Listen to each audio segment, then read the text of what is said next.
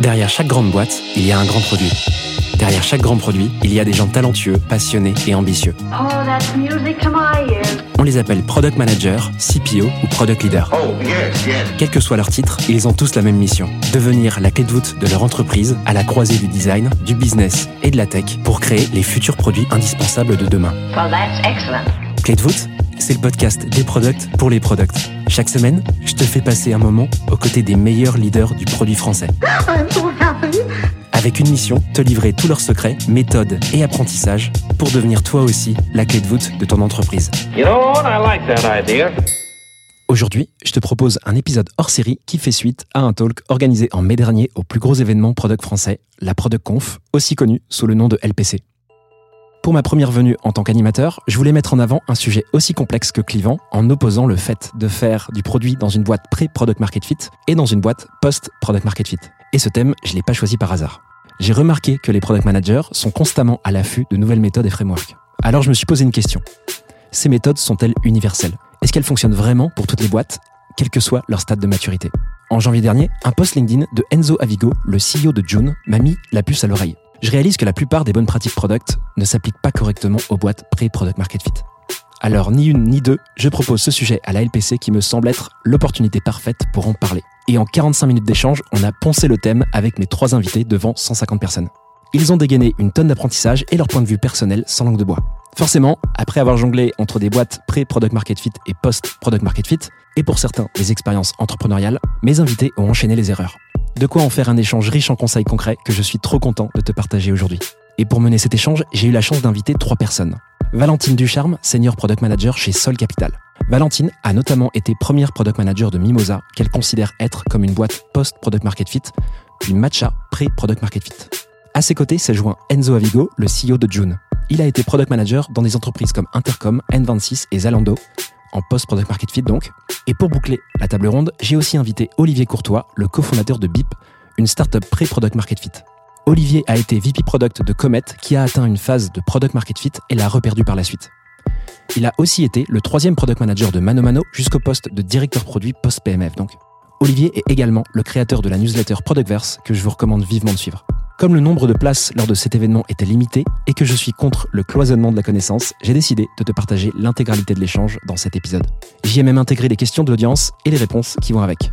J'en profite pour remercier Valentine, Olivier, Enzo et tous les organisateurs de la LPC, Amandine, Céline, Hugo, les participants également, pour avoir rendu cet échange possible. Je te laisse quelques secondes pour te concentrer et je te souhaite une bonne écoute.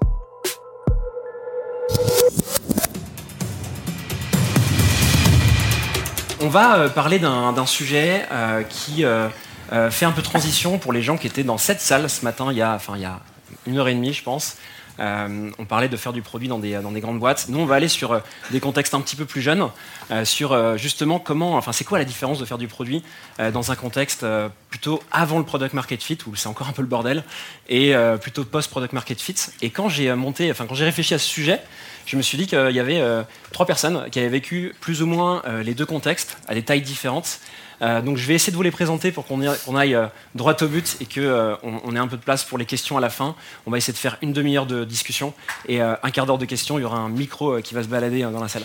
On va commencer avec Valentine. Alors Valentine, elle est actuellement PM, tu arrivé troisième PM chez euh, Sol Capital. Elle a été également PM chez United, donc une boîte qu'elle considère être euh, plutôt post-product market fit. Elle a été aussi chez Mimosa et Matcha. Matcha, une expérience dont on va parler parce qu'elle a été first PM pré-PMF. Euh, elle en tire des, euh, elle en tire des, apprentissages qu'elle va nous partager. Euh, ensuite, on a Olivier avec nous, Olivier Courtois. Euh, lui, il est actuellement cofondateur d'une boîte qui s'appelle euh, Youku.whatthefuck. Le nom est incroyable. Il m'a confié qu'il allait peut-être le changer. Euh, bonne idée. Il a également été. euh, C'est ce qu'il m'a dit. Non, non, mais il sait accueillir, il sait accueillir, je vous le dis. Donc ceux qui posent les questions tout à l'heure, attention. hein. il était euh, également VP Product d'une boîte qui s'appelle Comet, qui, quand on a parlé tout à l'heure, il me dit que Comet est passé par euh, une phase de post-PMF, mais l'a perdu en fait un petit peu. Enfin bref, ça a été un petit peu fluctuant. Ouais. Et également, il a été troisième PM de Mano Mano euh, jusqu'au poste de directeur produit. Et ensuite, à ma droite, Enzo, euh, qui est l'actuel CEO d'une boîte qui s'appelle June. Tu vas nous en parler deux secondes, euh, ravi hein, de préciser euh, si j'ai pas tout dit. Et qui a été également product manager dans des boîtes qui sont des gros scale-up aujourd'hui, Intercom, N26, Zalendo, qui elle, je pense qu'on peut le dire, était à des phases de post-PMF quand il y était. Voilà, je crois que j'ai à peu près tout dit. Ça va, pas de précision euh, à ajouter. Et pour ma part, j'ai oublié, euh, moi je suis Timothée et euh, je suis le cofondateur d'une boîte qui s'appelle Stellar. Et je suis surtout le- à côté le, le créateur d'un média qui est composé d'une newsletter qui s'appelle Product Inbox et d'un podcast qui s'appelle Clé de voûte. Voilà, je crois que j'ai fait le tour. On va faire un lever de main vite fait pour voir comment on adapte les questions parce qu'on s'est dit qu'on pouvait tourner un peu le, talk différemment. Qui est euh, actuellement dans une boîte, euh, enfin, qui est PM en gros, déjà, Product Manager Ok, grosse majorité. Plutôt sur des fonctions de design, product design, head of design ou autre. Ouais, mais qu'est-ce que vous foutez? Pourquoi vous êtes type?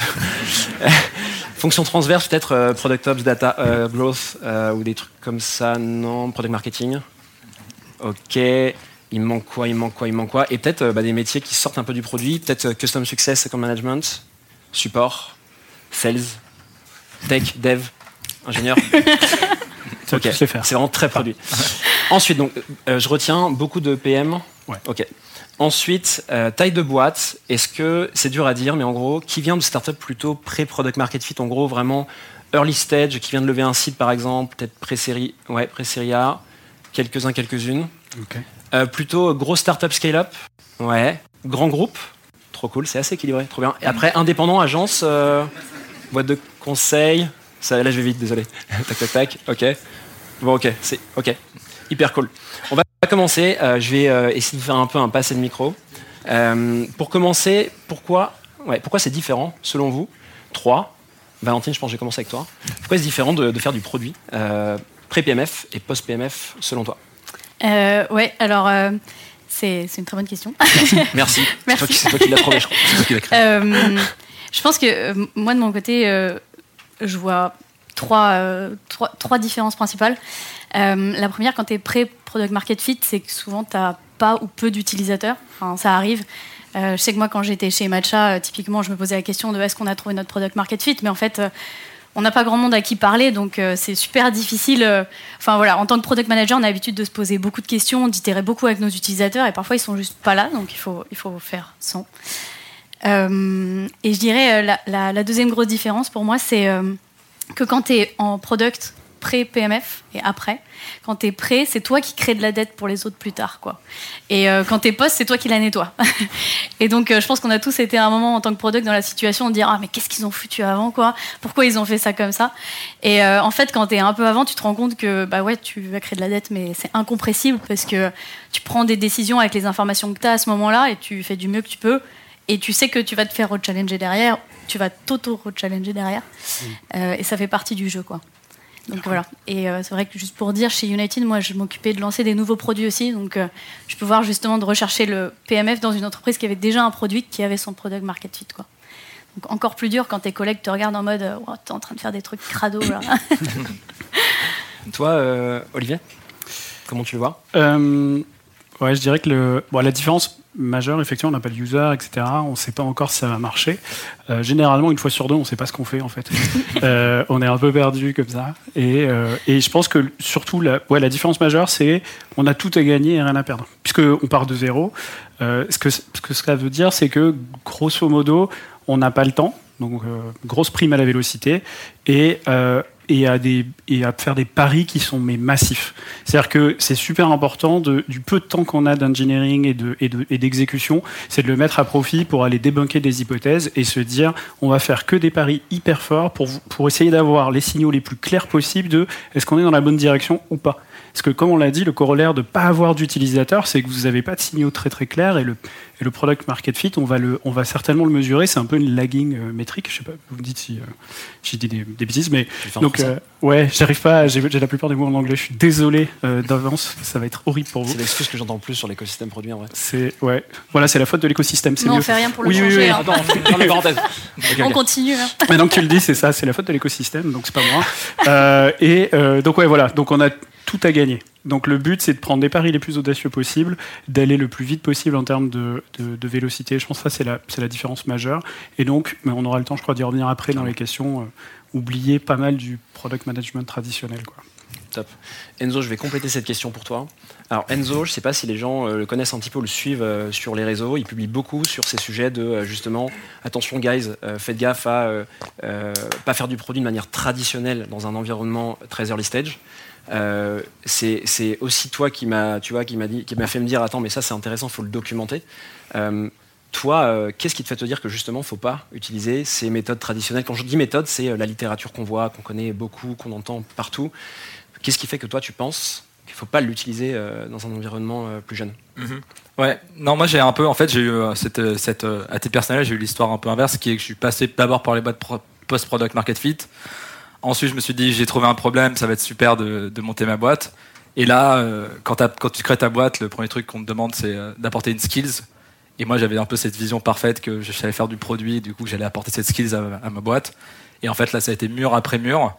Et du coup, c'est pour ça que ce, pour ça que ce truc est arrivé assez rapidement. Mais c'est fou quand même que ça fait 7 ans euh, que j'étais à fond euh, bah, dans les lectures, dans apprendre tout ce qu'il y avait à apprendre sur le product management, Tiga, etc., qui a fait un contenu de dingue. Et, euh, et juste, en fait, ça a été vraiment, euh, euh, ça a été vraiment mécanique. Je me suis rendu compte que mes techniques, elles marchaient pas. Donc moi, ça a été, malheureusement, je l'ai un peu appris à mes dépens. Et c'est vrai que si vous me suivez sur LinkedIn, je tape assez fort là-dessus. Parce que, en fait, je pense que faut que le message, je pense que dans, je vais être un peu plus nuancé. Je pense qu'il y a plein de choses à prendre dans les méthodos post-product market fit, dans le pré-product market fit et vice versa. Euh, par contre, ce que je pense qu'il faut euh, clairement expliquer aux gens, c'est qu'il y a quand même des différences fondamentales. Et je pense que parfois, pour faire passer des messages, il faut être assez radical pour que les gens se réalisent. un exemple euh, de méthode, par exemple, que, qui pouvait fonctionner chez N26 Intercom Zalendo Ouais. et qui, euh, que, que tu as peut-être essayé de, de faire fonctionner chez June et tu as pris un mur dans la tronche Bah, bah, je pense que la, no- la notion de risque que tu as abordée, elle est très intéressante. Je pense que globalement, dans une boîte euh, qui est post-product market fit, en fait, qui a un business model, qui a une clientèle qui est identifiée, avec un produit, une proposition de valeur qui est identifiée, des canaux de distribution identifiés, globalement, le, plus gros risque qui puisse arriver, c'est de perdre tes utilisateurs de vue. Et donc, globalement, les product managers, je pense que leur taf principal, c'est d'aller dérisquer le fait qu'on les perde de vue et qu'on leur parle plus. Et donc, eux, dans l'organisation, leur taf, avec plein d'autres choses, hein, c'est de s'assurer qu'il y a vraiment le feedback d'utilisateur qui remonte. Donc en fait, le, le PM, pour moi, il dérisque dans les boîtes PMF, euh, alors que dans les boîtes pré-PMF, pour moi, au contraire, c'est vraiment lui qui doit aller prendre les risques. C'est vraiment dire, si en fait on fait une petite roadmap et on, a, on va juste euh, bah, dépiler la roadmap qu'on a définie à six mois, globalement, euh, c'est très compliqué, je pense, d'atteindre le PMF. Il faut plutôt prendre des grands paris de manière fréquente pour aller trouver euh, en fait ces grosses boîtes de valeur. Je pense que c'est un peu la différence fondamentale. Évidemment, je, je, je, fais très large, hein, je, je simplifie, quoi. C'est, très différent, mais globalement, c'est un peu comme ça que je vois la différence aujourd'hui. Écoute, bonne transition pour la la prochaine question. Ce que je vous propose, c'est qu'on cite chacun un ou deux pièges peut-être à éviter euh, en phase de pré- pré-PMF, donc avant le product market fit. C'est quoi peut-être euh, soit des exemples, euh, des, ça peut être des méthodes, autre chose, que vous pensez qu'il faut absolument euh, presque bannir radicalement euh, dans ce type d'environnement? Euh, moi, je pense que ma- la, la chose principale que j'ai euh, apprise en étant euh, chez Matcha dans un environnement pré-product market fit, c'est qu'en fait, euh, euh, ma façon de penser en tant que product manager, c'était de me poser la question what should happen quoi? Vers, quoi on devrait aller? Et en fait, à un moment, donc vraiment, j'étais tout le temps là-dedans et, et, c'est en parlant avec les fondateurs surtout que je me suis rendu compte qu'en fait, la question à se poser, c'est pas what should happen. D'ailleurs, c'est pas une question, c'est plutôt une affirmation. Il faut dire make it happen. Quoi. C'est plutôt vas-y, fonce, euh, essaye quelque chose, fais-le vraiment. Et en fait, arrêtez de, de se poser trop de questions parce qu'en fait, sinon, tu tournes à vide. Quoi. Et ça, c'est vraiment le piège à éviter. Le piège du produit, c'est qu'on se pose tout le temps des questions. Tout le temps là, quel est ton problème et tout. Et c'est trop bien de se poser ces questions-là, mais c'est pas le moment en Je fait. crois pas que c'est valable aussi en scale-up, justement, d'aller vite dans la décision et l'exécution, pas Ouais. forcément, je n'entends pas la délivrer, mais l'exécution d'une décision, en fait, tu vois, de, de qu'est-ce que tu fais ensuite? Ouais, T'entends ouais, par là qu'il vrai. faut pas aller trop faire de, par exemple, de- de- d'exploration, de, recherche, de discovery avant et, et- et prendre des décisions beaucoup plus rapidement. C'est ça que tu veux dire euh, en- Euh, non, c'est même encore plus en amont, tu vois. Ok. Euh, parce qu'une fois que tu as pris ta décision, tu as quand même euh, creusé un peu. Et euh, là, pour moi, c'est presque. tu vois, tu as ton idée, vas-y, fais-la, tu vois. C'est, c'est- ton idée ne vient même pas de la discussion avec les utilisateurs parfois. Quoi. Euh, et euh, Tu dis une grosse idée quand même, pas une petite Ouais. idée. euh, Ouais, une grosse qui idée. te passent pas derrière la tête. les- par exemple, je- tu vois, euh, chez Matcha, et chez Matcha, c'est intéressant parce que justement, on n'a pas trouvé notre product market fit. Et en fait, bah, on, a, on a décidé d'arrêter l'aventure. Quoi. Donc, pour info, pour contexte, pour ouais. les gens qui ne connaissent pas Matcha, c'est une boîte qui a été très bien financée très tôt, qui a été cofondé par l'ancien VP Product de Malte, qui s'appelle Johanna Radan, et donc qui a euh, Ouais. embauché euh, Valentine comme première PM. donc vraiment configuration parfaite pour aller faire du produit, euh, c'est top quoi. Et très vite en fait, ils sont bah, très vite, je sais pas combien de Ouais. temps ça a pris. ben, eux, ça faisait quelques mois qu'ils travaillaient dessus, mais moi, c'est six mois, quoi. Ouais, six mois. Au bout de six mois, ils se sont dit en fait, on va on va pas réussir. on pourra en parler des signes de friction à Ouais. trouver un, un- même un, un signal de début de product market fit sur Matcha quoi. Ouais. Et c'est vrai que bah, du coup, justement, je, enfin, on, on en a pas mal parlé avec les fondateurs, mais on est tombé dans ce piège où en fait, justement, au début, on avait un design partner, donc on a eu un premier euh, client, c'était du SaaS, euh, qui a construit avec nous, et du coup, on l'écoutait vachement. Et puis après, à chaque rendez-vous commerciaux, on réécoutait tout et on remettait tout en question. Et en fait, du coup, on n'arrêtait pas de pivoter, mais qu'un tout petit peu. Et du coup, en fait, au final, t'es perdu, quoi. Tu sais plus quoi en penser parce que tu restes quand même sur la même idée, mais t'arrêtes pas de faire des petits cercles autour. Donc, en fait, tu, tu, tu, tu t'arrives pas à voir si ça marche ou ça marche pas, Mm. quoi. Et en l'occurrence, nous, typiquement, c'est pour ça aussi ça a duré six mois. Ça aurait dû durer beaucoup moins longtemps, quoi, quelque part. Ah, tu penses ouais. ouais, mais en fait, c'est ça. Et je sais qu'Olivier pense un peu la même chose. Ouais, euh. le, le but c'est quand même, on disait prime à la vélocité, bah, six mois à l'échelle d'une vie de start-up et pré-PMF, c'est énorme déjà. Il Ouais. faut aller beaucoup plus vite dans, le, dans la capacité à exécuter et à aller euh, prendre des décisions. Euh, et moi, du coup, le, le piège dans lequel je tombais, c'était justement euh, euh, d'aller parler aux utilisateurs. Euh, j'ai arrêté, je fais plus ça. Euh, parce que je me suis rendu compte de ce que tu Ça disais. deux ans qu'il dit le contraire sur sa newsletter, mais Ouais, ouais, ouais, c'est vrai, t'as vu. Mais, mais euh, non, non, c'est une prise de conscience dans les choses que j'avais ramenées de ma pratique aussi dans des, dans des boîtes post-PMF. C'est que, en fait, on, on, on a un peu perdu l'habitude de faire euh, aussi confiance à son intuition et essayer de trouver son angle et de se dire, OK, on a une intuition et il faut aller la chercher. Alors, pour le contexte, moi, je travaille en ce moment sur une startup qui fait une app de communication pour les teenagers. Donc, c'est une app sociale. Donc, on est, plus, on est moins dans l'idée d'aller chercher un problème précis, ce que tu as cité par exemple avec June, un problème précis où on se dit, OK, comment on l'analyse et comment on le cut et comment on va euh, faire euh, le travail dessus, de trouver la plus-value, etc.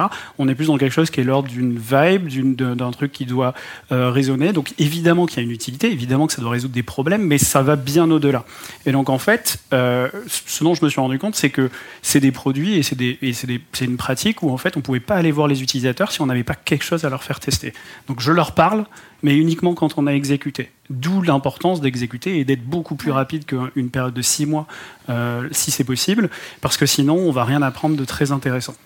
Euh, donc voilà, j'ai- un des pièges que maintenant je ne fais plus, c'est que je ne leur parle plus. Dans ma vie est beaucoup plus simple. hein. C'est vrai que pour ça. Donc si je récap, euh, de ton côté Valentine, c'est plutôt d'éviter de, de, fin, de prendre des décisions vite et en fait quand tu as une grosse idée, tu fonces. Ouais. Toi, c'est de pas parler aux users. D'être un peu un Jusqu'au en fait. moment, en tout cas, jusqu'au moment où on leur fait tester, ouais. Ok. Ouais. Enzo, tu complètes avec ça un piège?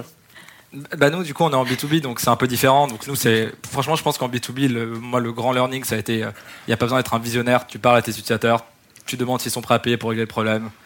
S'ils disent oui, tu le vérifies en le construisant, et puis si c'est euh, un marché intéressant, tu peux itérer là-dedans. C'est les euh, frères Collison de Stripe qui le disent super bien. Vraiment, eux, quand ils parlent de, Stripe, c'est assez incroyable de voir qu'ils se positionnent pas du tout comme des visionnaires. Vraiment, pour eux, c'est des problème solvers.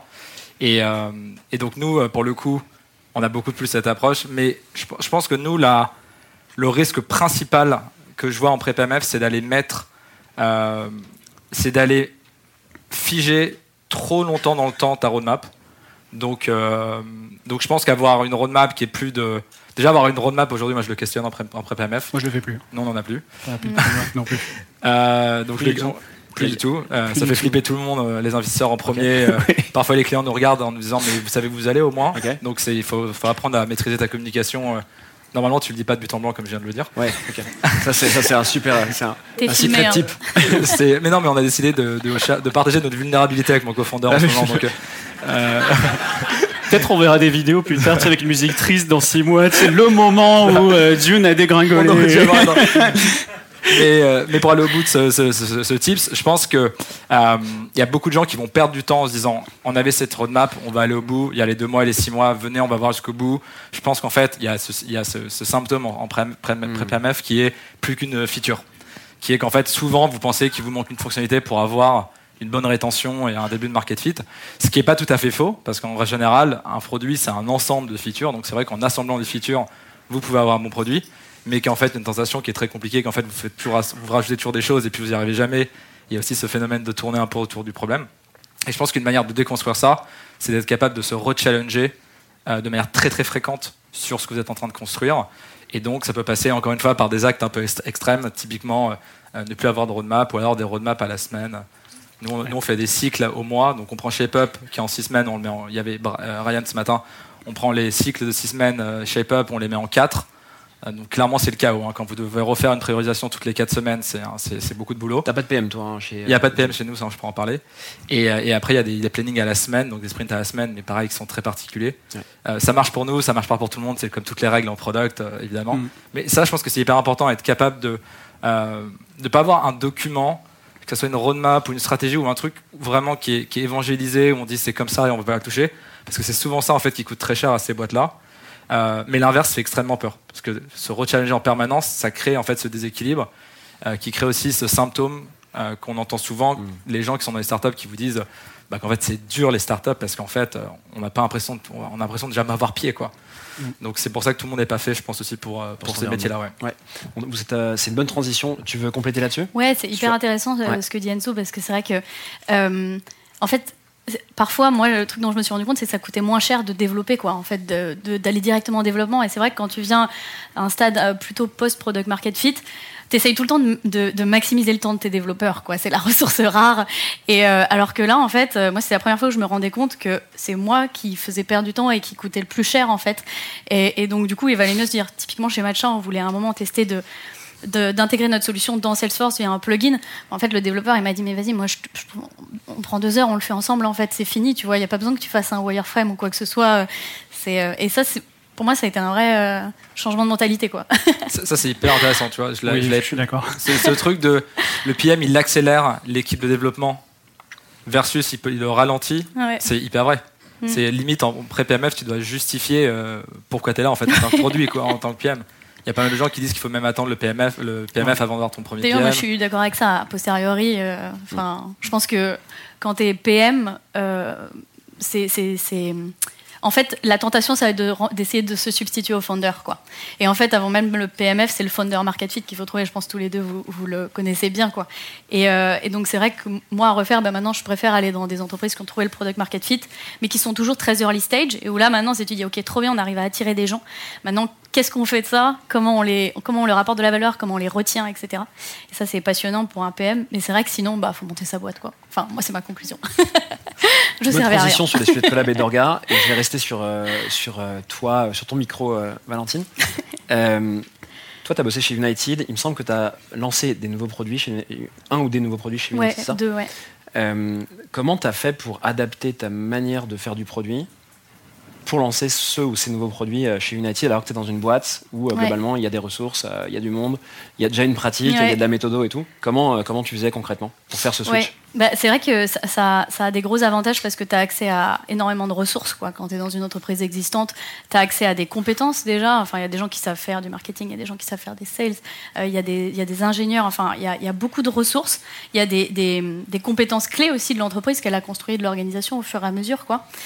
Euh, mais par contre, c'est vrai que bah, là, un peu tout ce qu'on s'est dit, ça va trancher vachement avec les façons de fonctionner euh, des autres squads. Euh, du coup, euh, moi, le, truc vraiment que je conseillais, et justement, j'ai, enfin, vu les deux organisations, c'est d'essayer vraiment d'avoir un espace dédié, quoi. Euh, parce qu'au début, justement, essayer de lancer des nouveaux produits en restant au sein de l'organisation actuelle, c'était hyper dur, super poussif. Ça a mis des mois et des mois. Et, et en fait, c'est pas du tout la bonne approche. Justement, on n'est pas capable de foncer comme ça. Donc vraiment, d'essayer de négocier une petite équipe dédiée. euh, pas trop grande et un peu team commando et, moi idéalement il faudrait faut même qu'il y ait des gens euh, métiers hein, dedans pas juste euh, pas juste ingénieurs euh, PM et, designer mais aussi je sais qu'on avait quelqu'un du marketing qui était dédié avec nous et en fait ça ça nous a énormément aidé c'était un produit de coaching budgétaire ça c'était la première chose euh, et c'est vrai que euh, c'est super important. Et je pense dans une entreprise euh, existante, c'est de créer vraiment un storytelling autour de ce nouveau produit, qu'on va essayer de lancer pour créer de l'excitation dans l'organisation, parce que sinon, en fait, ça rapportera rien en chiffre d'affaires. hein. Franchement, faut être honnête. Au début, ça sera peanuts. Donc, c'est vraiment l'histoire que ça va apporter et réussir à générer de l'enthousiasme en interne. Ça, c'est vraiment un truc clé. Par contre, le revers, c'est que du coup, tu peux t'attacher un peu trop à ta solution parce que tu l'as vendue en interne. Donc ça, c'est aussi le piège à éviter. Euh, mais, mais voilà, ouais, c'est- moi, c'est vraiment les deux grandes choses que je retiens. Quoi. Olivier ou Enzo, vous avez vécu cette configuration de lancer un nouveau produit dans, dans une boîte un peu établie? Ouais, plus- plusieurs fois. Euh, Chez Mano, euh, Mano j'avais fait ça plusieurs fois. Ouais. Et avec le recul, justement, ouais, si, et surtout maintenant que j'ai une start-up, etc., je vois bien la diff. Si je devais refaire ça, euh, les quelque chose dont je m'assurerais, c'est clairement euh, négocier euh, d'être complètement hors process. En fait, il faut s'assurer d'un certain nombre de, choses. En fait, ça va pas être tant les, process, etc., euh, qui vont être super clés, mais c'est d'être capable d'être sûr que on peut utiliser la stack qu'on veut, que on va être ok avec l'idée que nous, on va pas utiliser peut-être même pas l'issue tracker. On a parlé tout à l'heure de parfois travailler à la semaine. Euh, Nous, pendant très longtemps chez Yuko, on n'avait même pas de ticket. On faisait zéro ticket, c'était une perte de temps. On préférait faire euh, parce que tu as décrit, euh, de dire on prend deux heures, on parle, on se met dans la même pièce et on avance. Quoi.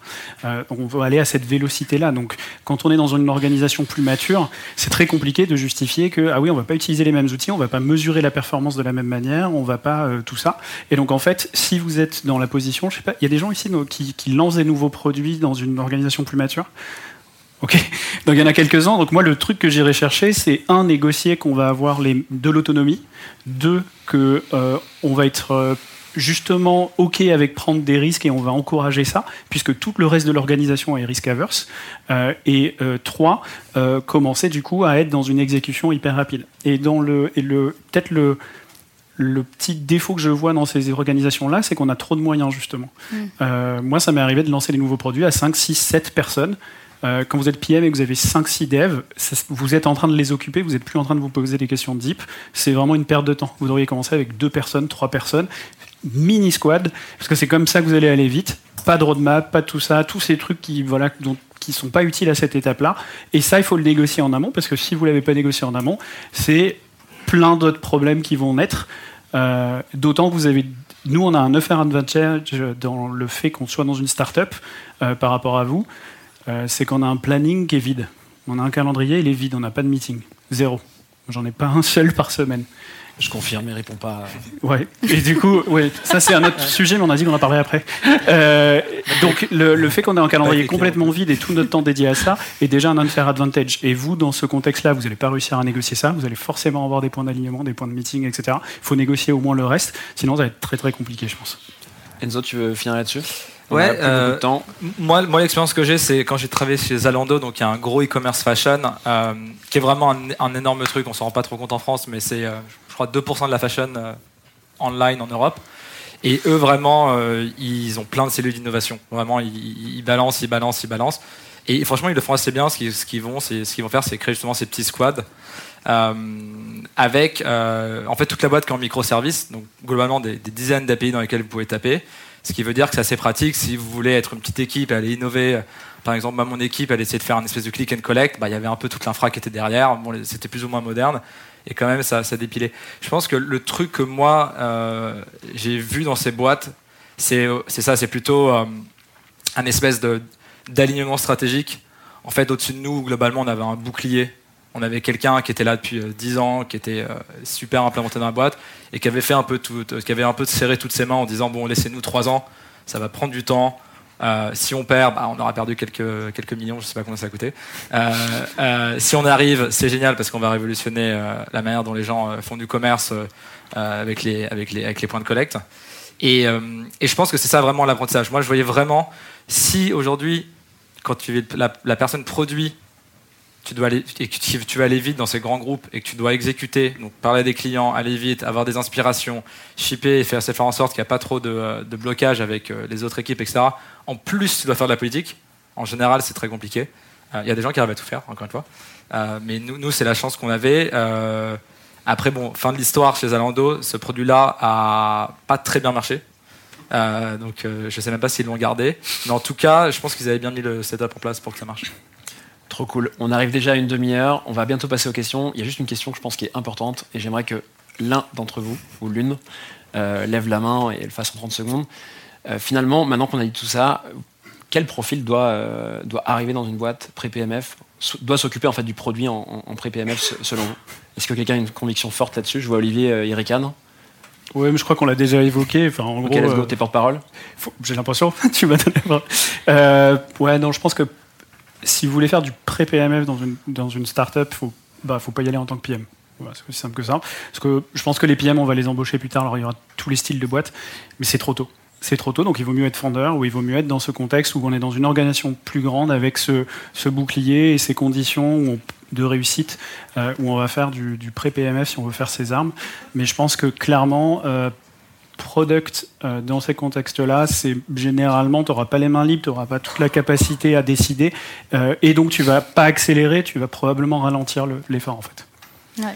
Alors j'ai un truc à ajouter là-dessus, c'est, je suis d'accord avec 90%.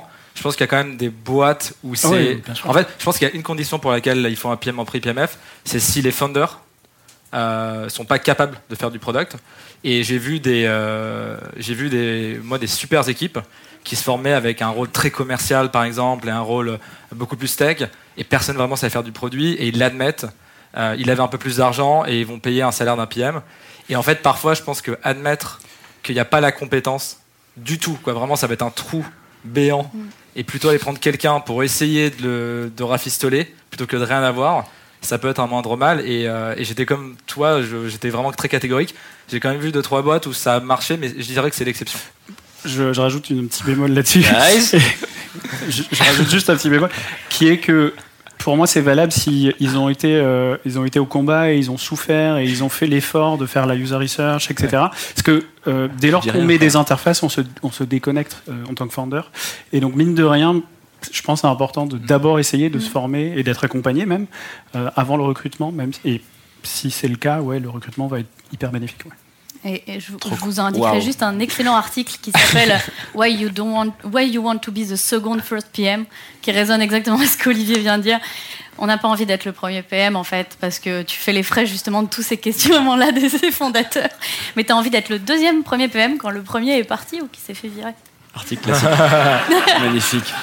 Le. Surveillez LinkedIn, attendez de voir les premiers. euh, On va euh, passer aux, aux questions. Merci beaucoup, hein, trop cool. Euh, on a, euh, je crois, 13 minutes, si je me gourre pas, un peu moins, euh, un petit peu moins. Un petit peu moins, ok. On a 10 minutes. Est-ce qu'il y a des questions? Ok. là et là, je suis désolé, j'ai le projecteur dans la tronche, je vois pas tout. Et le monsieur là, je crois que c'est un monsieur, c'est ça?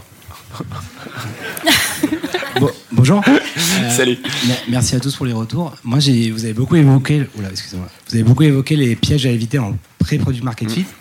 Mais du coup, j'aimerais bien savoir quand justement on a atteint le produit market fit, qu'est-ce qu'on Ah, doit changer merci. Et du coup, genre euh, l'étape d'après. On a hésité à tourner le talk, c'est pour ça qu'on vous a demandé au début un petit peu. Mais euh, trop cool que tu poses la question, merci beaucoup. Euh, Quelqu'un veut prendre la, la- la parole? Moi, je, je peux. Valentine, je sais que euh, typiquement, moi, je sais que, enfin, c'est vraiment ce que ce que j'aime faire en tant que PM, donc euh, ça résonne pas mal. Pour moi, dès, une fois que tu as trouvé ton product market fit, la question à se poser, c'est vraiment la rétention. C'est là où tu vas commencer à tourner ton regard. C'est ok, maintenant, qu'est-ce que je fais pour retenir mes utilisateurs parce que j'ai réussi à les attirer. Et voilà, c'est c'est t'as ce potentiel de valeur qui qui marche qui euh, excite les gens, tu vois. Et donc maintenant, il faut le concrétiser. Donc c'est, tu vas commencer vraiment à regarder ces métriques-là, je pense. Euh, c'est le moment où tu peux commencer à poser la question qui a été théorisée par Superhuman, qui est euh, si on vous enlevait l'accès à ce produit, est-ce que vous seriez hyper déçu, pas déçu? Donc voilà, c'est vraiment ces questions de est-ce que tu veux l'utiliser dans le temps? Euh, et commencer à regarder euh, l'usage, la fréquence de l'usage, etc. Pour moi, c'est ça la prio après.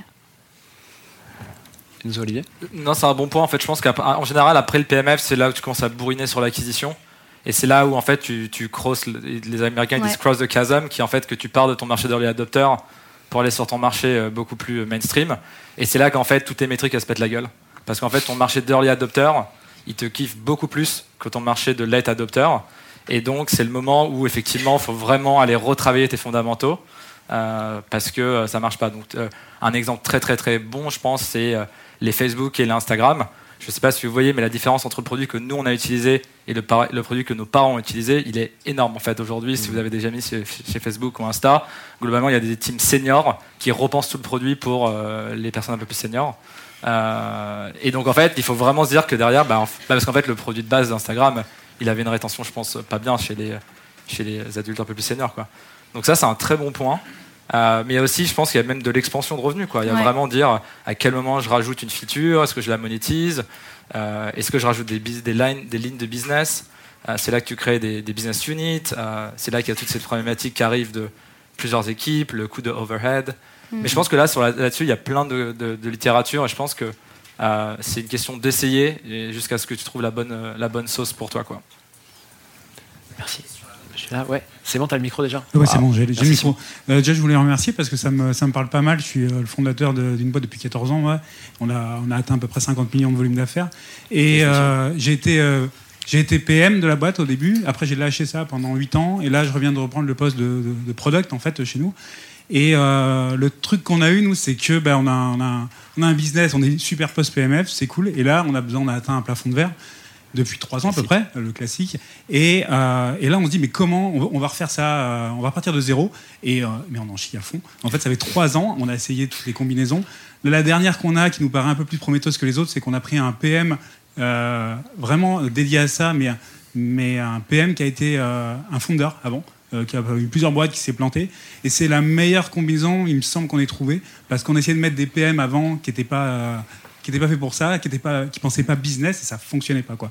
Donc euh, ouais, c'est pour un peu pour compléter euh, le partage. côté, euh, le côté profil euh, Ouais. des PM. Nous c'est voilà où on en est aujourd'hui. Donc j'aimerais un peu euh, ouais. Trop si cool. vous- vous avez envie de C'est super intéressant ce que tu dis, et c'est vrai qu'on l'a pas évoqué, mais on se l'est tous dit avant, c'est que en fait, quand tu fais du product management à ces stades hyper early, en fait, tu fais pas que du product management. Il faut vraiment être super clair avec ça. C'est que si tu veux faire que du product management, bah, parce que c'est trop cool, euh, c'est pas le moment. Il faut aussi faire du pricing, il faut faire du marketing, il faut faire du sales, et euh, voilà, faut être capable d'avoir toutes ces casquettes à- à- là, quoi.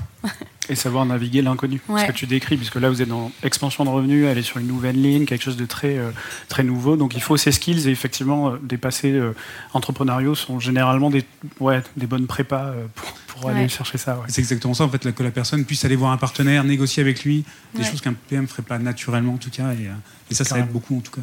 Top. Est-ce qu'il y a d'autres questions? Merci beaucoup. Deux- Ouais, t'as trouvé direct, euh, Simon. Désolé, je- c'est pas moi qui fais le. Je suis, je suis pas le physio. Ah, bonjour, euh, merci beaucoup pour euh, le talk, c'était hyper intéressant. Euh, moi, je suis hyper, euh, Ah oui, je suis hyper aligné avec l'idée Ah, de ne pas faire de roadmap, pas trop euh, se prendre la tête à documenter les choses trop trop tôt. Est-ce qu'on se fait pas quand même une, une sorte de vision, une sorte de un peu, on, on met sur papier la mission qu'on a envie de se donner, avec peut-être deux idées derrière. La première, ça serait de bah, un peu pas trop naviguer à vue non plus, pouvoir faire des arbitrages par moment, et puis deuxièmement commencer à recruter une communauté d'utilisateurs.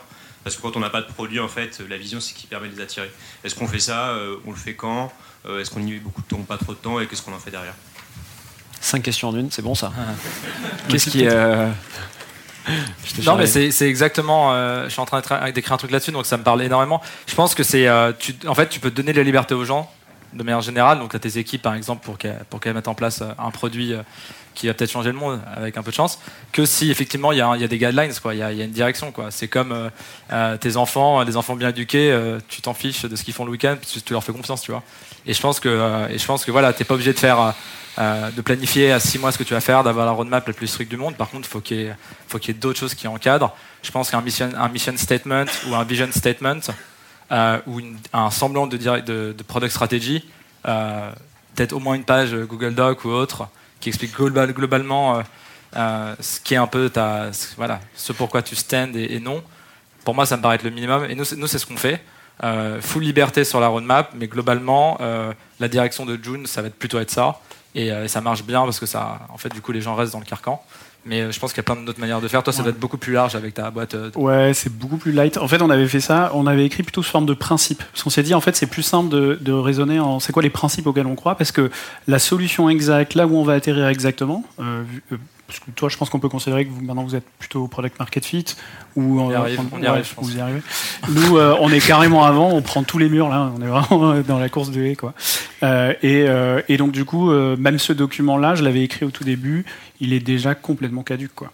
Donc, la complexité, c'est que en fait, on le partage beaucoup à l'oral, on l'écrit moins, et on l'avait plutôt donc rédigé sous forme de principes. Et, et les, et les principes, c'était à la fois les 12 et les don't. Euh, donc les trucs qui nous intéressent pas, les trucs qui pourraient être trop cool mais qu'on ne fera pas, euh, pour essayer de donner ces fameuses euh, ouais, guidelines qui permettent de, de travailler avec efficacité. Euh, mais maintenant, c'est même beaucoup plus à l'oral qu'à l'écrit, euh, pour être honnête. On a répondu aux cinq questions, Victor? Euh, je suis un peu traumatisée par la dette technique et je sais pas trop pré-PMF, On a une experte, là. post-PMF. Ouais. J'arrive pas à comprendre un peu dans la timeline à quel moment il faut vraiment s'y atteler parce que en scale-up on en souffre vraiment Ouais. beaucoup, je trouve. Donc je, C'est clair. je, je voulais avoir votre avis On, sur. on euh, sent quand même que. J'espère vraiment que le soir t'oublie parce que. Euh, je précise, je parle surtout de la dette produit, mais euh, je pense, en, en gros, mon message, c'est su- c'est c'est surtout de se dire, à un moment donné, tu prends la décision comme tu peux la prendre, quoi. Donc c'est vrai que si sciemment tu sais que tu es en train de créer de la dette, euh, bon, c'est pas bon, tu vois. Mais c'est plutôt que plutôt de se dire, de se mettre à la place des autres qui prennent ces décisions à ce moment-là, c'est que si sincèrement ils pensent que c'est la bonne décision à ce moment-là, c'est ok, tu vois. Mais par contre, effectivement, je sais que moi, chez Matcha, on se posait euh, bon, euh, ouais, toutes les quatre semaines. En fait, à partir du moment où tu as ajouté plusieurs features, chaque fois, on se reposait en disant, ok, en fait, on va faire, du, on va juste se poser pour voir est-ce qu'il y a besoin de product refactoring, quoi? Est-ce qu'on a ajouté des pièces ensemble et pas laisser passer trop de temps? Où tu ajoutes des pièces, tu ajoutes des pièces. Donc euh, ouais, nous on faisait ça euh, tous les mois, tu vois. Mais au final. Le bon moment pour moi, c'est ce moment où tu commences à sentir que tu as plus un patchwork qu'un produit. quoi. Et dès que cette sensation elle arrive, pour moi, il faut, il faut s'y atteler, même si ça prend un peu de temps. Quoi. Voilà, c'est- Ouais, vu. Ça va mieux Désolée. Non, mais je je Et après, mais je pense que tu, tu te crées de la dette produit et la dette technique, c'est encore un autre sujet. Enfin, je sais que moi, j'en parlais beaucoup avec le cofondeur qui était CTO chez Matcha et où lui, pour le coup, il disait euh, bah non, en fait, euh, euh, lui, il transigeait vraiment pas typiquement sur l'architecture et notamment aussi un truc sur lequel il transigeait pas, c'était la data. Tu vois, typiquement, il disait bah en fait, euh, ouais, on est YOLO sur plein de trucs, mais pas sur la data et pas sur les fondations techniques. Et donc, je pense que dans des stades très early comme ça, tu as besoin d'un tech lead qui a un qui, a, qui a un lead très fort, quoi, justement, en fait. Je pense que ça, c'est essentiel. Ouais. C'est un truc que je retiens aussi. Et qui sait faire la part des choses entre Ouais. les problèmes de maintenant et les problèmes du toit du futur. Ouais. Parce que très clairement, tu crées beaucoup, beaucoup de dettes et c'est bien. Il faut le faire Ouais. parce que ça serait complètement euh, absurde de, de surinvestir quand Ouais. on va coter euh, tout le truc qu'on vient de passer un mois à, à mettre dans les mains des gens. Donc, euh, que ce soit produit, design ou, ou tech, nous on passe notre temps à créer de la dette, mais c'est vraiment. euh, Enfin, j'aimerais pas être les nous du futur, mais bon, ça c'est pas nous, donc ça va. Est-ce qu'on aura une dernière question, Simon? Ouais, la Swan. Euh, ok, yes, je suis juste ici. Waouh. J'ai négocié dur avant de. J'essaie de faire très vite. Euh, bah, merci beaucoup pour le partage. Euh, moi, j'ai une petite question où, en fait, euh, je trouve que dans. le- Enfin, après, c'est ma vision des choses, mais dans le pré-product market fit, j'essaye à fond d'être autonome, à me dire, parce que je mène un peu mon sujet tout seul, là, c'est le deuxième. Et, et en fait, je- j'essaie d'avoir le plus possible de no-code. J'ai dégagé le design, je me dis, je fais du no-code et je teste avec mon no-code. Mais je me demande si comment on peut l'activer sur du post-product market fit, du coup? Et de savoir est-ce que vous avez déjà vécu les choses ou sachant qu'il y a peut-être des développements, mais comment on fait matcher Tu ça parles de le scaler d'un point de vue technique ou produit bah, un petit peu, ouais, au niveau. Alors, je parlerai peut-être un peu plus au niveau du produit, mais c'est vrai que oui, la question se pose aussi au niveau C'est ce qui m'est organisationnel. venu en tête direct, mais je vous laisse euh, répondre. Quelqu'un euh, Ouais, bah ouais, tu peux faire de la product growth, mon deuxième sujet préféré, euh, c'est vraiment cette idée-là, quoi. Mais là, pour le coup, tu vois, la question que tu vas te poser, elle est assez différente. Euh, C'est-à-dire que quand tu es en, en pré-PMF, tu vas vraiment essayer de chercher quelle est la valeur, comment, enfin, quelle est la valeur que je peux délivrer, quoi. Et juste après, si tu veux utiliser ces méthodos, tu peux le faire en te posant la question de dire, ok, je connais la valeur que j'apporte à des utilisateurs, comment je peux mieux les connecter à cette valeur? Et là, en fait, toutes tes méthodos de no-code, tout ça, elles prennent énormément de sens parce qu'en fait, c'est typiquement des cycles d'expérimentation hyper rapides euh, pour essayer de voir, pour essayer de comprendre en fait justement comment les gens perçoivent cette valeur et comment tu peux mieux les y amener ou amener plus de gens, quoi. Donc voilà, moi, c'est sur ces sujets-là que j'utiliserai ça, toutes ces méthodos, quoi. Non, Enzo Olivier sont muets. Non, mais sur le no-code, oui. euh, tu dis, parles de faire du no-code pour aller vérifier une proposition de valeur. Je pense que c'est une super idée. Il faut juste pas que euh, tu sois dans un setup où en fait le no-code va te mettre dans un cul-de-sac, tu le sais d'emblée, qui va t'empêcher en fait euh, de passer à l'étape d'après. Si tu dois tout euh, refaire, en fait, faut peut-être commencer avec un prototype euh, full code, tout petit, avoir une première pièce et ensuite pouvoir build up, plutôt qu'en fait commencer à build up et après devoir redéconstruire, reconstruire. Et euh, moi, c'est un pain que j'ai vu plein, plein de fois sur des startups qui commencent avec un bubble, qui commencent avec toutes ces apps qui sont canons. Mais globalement, c'est très très compliqué de faire une. euh, si tu as une boîte produit, quoi, d'aller très loin avec ces, ces outils-là. Et donc, euh, et donc, il y a toujours ce fameux moment où les gens disent, bah, en fait, on prend trois mois, on prend six mois pour reconstruire. Euh, oui, ça peut, oui, ça peut marcher. Mais je pense que si tu as directement euh, la, per- la personne technique, tu peux directement tenter les trucs techniques et ça peut aller aussi Ouais. très vite, quoi. Je pense que c'est pour ça que je dis c'est pas sur du feature work, c'est vraiment sur du growth work ou des trucs Ouais, comme ça. Je suis d'accord. Et pour le coup, moi, je suis dans du social, donc c'est ultra expérientiel. Donc il y a zéro no-code. Parce qu'en fait, euh, on est obligé d'avoir une qualité d'expérience. Les gens n'ont aucune patience. Donc on fait une app mobile pour une app mobile qui n'a ne serait-ce qu'à vraiment pas de performance, ne serait-ce qu'une milliseconde, les gens ils se barrent. Donc euh, le no-code pour nous, il est vraiment sur euh, plein d'à côté. Par exemple, notre système d'information, si on peut dire, il est ultra. euh, Il y a du Zapier partout, il y a plein de choses comme ça. Sur le product work, assez peu au final, quoi. Quelle va être la dernière? Bien choisi. Bonjour. L'heureux élu. Du coup, dernière question, j'ai un peu la pression. Euh, moi, j'ai une question plutôt en post-market fit. À partir de quand est-ce que vous pensez intéressant d'impliquer un product marketer pour trouver le PMF Parce que c'est ce que je fais chez moi chez Mailing Black, c'est que c'est plutôt mon PMM qui, avec des analyses de marché, des tests de traction, des tests de pitch, vont aller confirmer au PM euh, bah, le, le market fit. Tu essaies de piquer son boulot du coup à ton PMM Ouais, ou- un peu. D'accord. Donc là, il faut lui filer des arguments. Le Quelqu'un plutôt veut répondre possible, je Ouais. pense. En vrai, le plutôt possible. Le market est tout aussi. euh, en fait, je pense que la plupart des produits aujourd'hui gagnent par la distribution, donc le positionnement, leur distribution, la growth, etc., aussi bien que les features. Donc pour moi, euh, si tu as la chance d'avoir du product marketing, le plus tôt possible. Nous, par exemple, vu qu'on fait des apps mobiles et que ça prend vraiment des plombes par rapport à faire un SaaS, euh, et ben, euh, un des trucs qu'on fait, c'est énormément de vidéos TikTok pour tester du message market fit. C'est pas aussi bien que tester le vrai produit, mais ça nous aide à voir un peu des, impasses hyper vite. Euh, et si j'avais quelqu'un en marketing, je serais très heureux. Donc, le plus tôt possible, ouais.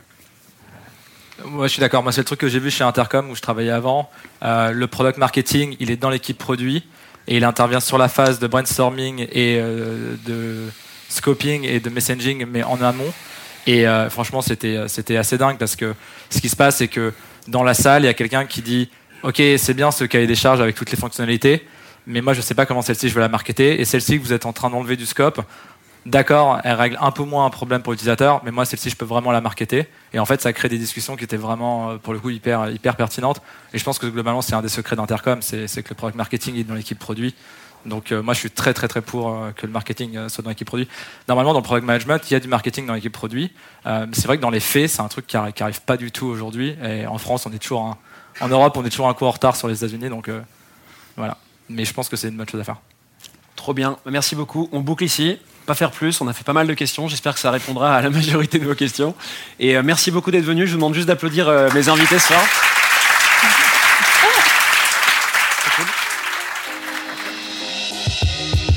Voilà, j'espère que cet épisode t'a plu. I have everything here. Si c'est le cas, tu peux me soutenir de deux façons. Laisser 5 étoiles sur Apple Podcast ou Spotify et un petit commentaire, ou partager cet épisode à une personne de ton entourage. Oh, yes, yes. Je te remercie vraiment pour tes retours. C'est grâce à toi que j'améliore Clé de voûte pour le rendre utile à ton quotidien. Darling, this trip's an inspiration. Je te donne rendez-vous la semaine prochaine pour un tout nouvel épisode riche en contenu actionnable. À très vite I'm so happy.